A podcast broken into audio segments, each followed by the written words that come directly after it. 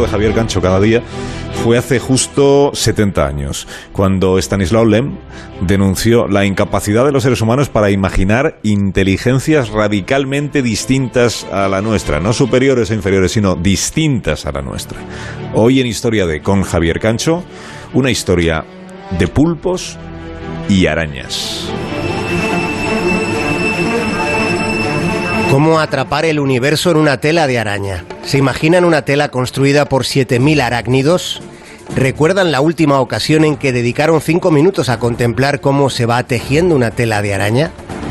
Son demasiadas preguntas, quizá, así que allá va una afirmación. La inteligencia no tiene por qué ser algo necesariamente humano. Existe un tipo de arquitectura portentosa que encontramos en la naturaleza. Son construcciones hechas de seda. Y siendo seda, se trata de uno de los materiales más resistentes. La arquitectura arácnida es robusta siendo elástica. Si estableciésemos una comparación proporcional, la resistencia de seda de las telas de araña resulta superior a la resistencia del acero.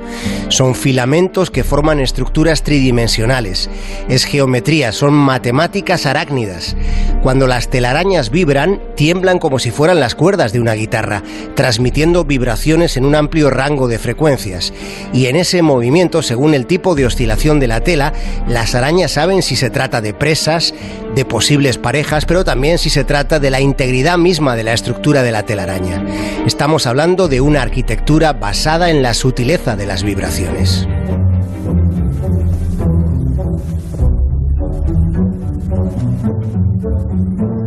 Las telarañas son instrumentos musicales minuciosamente afinados mediante la tensión y la dureza en la seda empleada.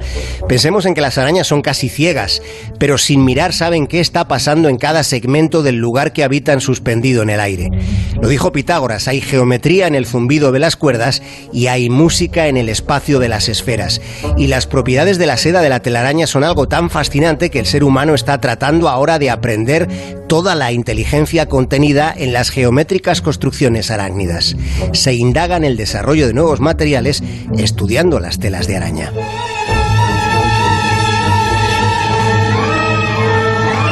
Ciencia ya sabe que las arañas, además de arquitectas asombrosas, son estrategas flexibles, es decir, son capaces de desarrollar nuevas estrategias para resolver problemas inéditos.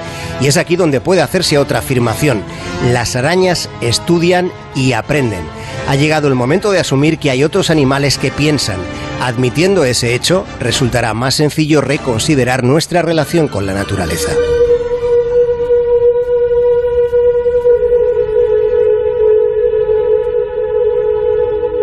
Esta es la historia de Octavia. Octavia estaba suspendida en el agua, boca abajo. No sabíamos si estaba muerta. Cuando nos acercamos, Octavia quiso que hubiera contacto físico. Primero empezó a acariciarnos, después sujetó la punta de nuestros dedos. Durante unos cinco minutos, Octavia permaneció allí abrazándonos, probándonos, recordándonos. Octavia es un pulpo.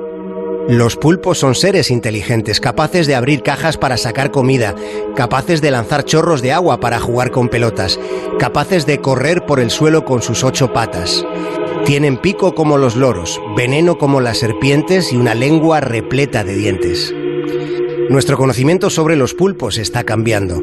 La ciencia está tratando de indagar en el alma de los pulpos porque se tiene la sospecha de que lo que ellos saben puede enseñarnos mucho sobre nosotros mismos. Si quieren leer sobre octópodos, les recomendamos El alma de los pulpos de Simon Montgomery, un libro editado por Seis Barran. Más de uno. En Onda